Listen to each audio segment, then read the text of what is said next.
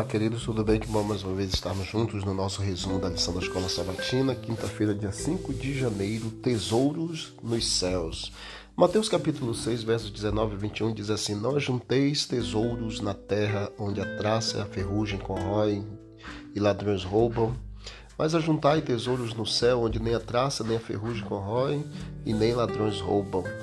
Porque onde está o vosso tesouro, aí estará também o vosso coração. As riquezas terrestres, elas são transitórias.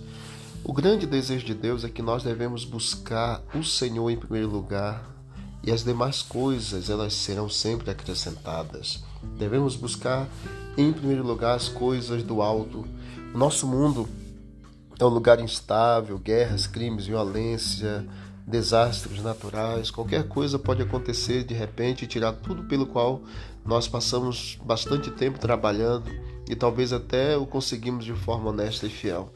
Também em um piscar de olhos vem a morte, então as coisas que nós conquistamos acabam se tornando de fato inúteis.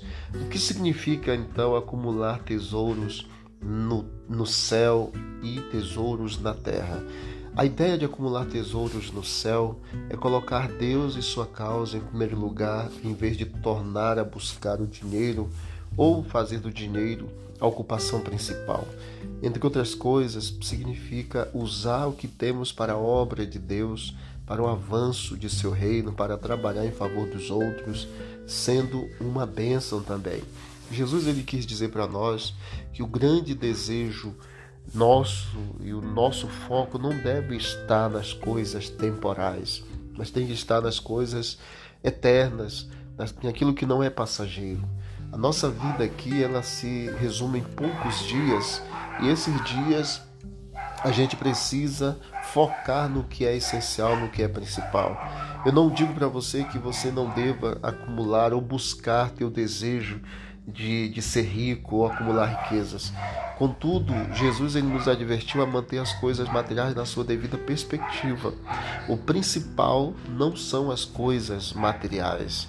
Quando Deus chamou, por exemplo, Abraão, ele planejou usar o patriarca Abraão e sua família para abençoar todas as famílias da terra. Abraão era um homem próspero, rico, porém Deus o chamou para ser seu amigo e para que ele pudesse transmitir a bênção que ele estava recebendo para outras pessoas. Em Abraão seriam benditas todas as famílias da terra, diz a palavra de Deus.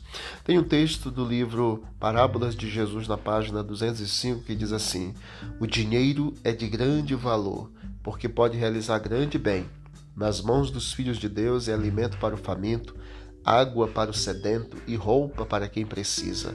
É proteção para o oprimido e meio para socorrer o enfermo.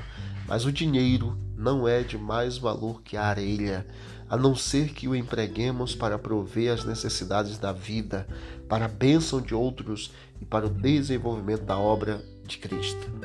Eis aí o resumo do que é de fato a riqueza e de que é de fato o dinheiro neste mundo. Que Deus abençoe a todos nós e que nós mantenhamos o nosso foco em Cristo, nas coisas do alto e as demais coisas o Senhor com certeza nos dará aqui nesse mundo. Vamos orar. Obrigado, Deus eterno, por esses momentos, por essa meditação. Tesouros no céu. Que realmente acumulemos tesouro no céu, fazendo a tua vontade aqui na terra e que o Senhor nos conceda aquilo que necessitamos para o nosso bem neste mundo e para a salvação de outras pessoas, para abençoar outras pessoas também. É o que nós te pedimos e agradecemos em nome de Jesus. Amém. Deus abençoe a todos e vamos que vamos para o alto e avante.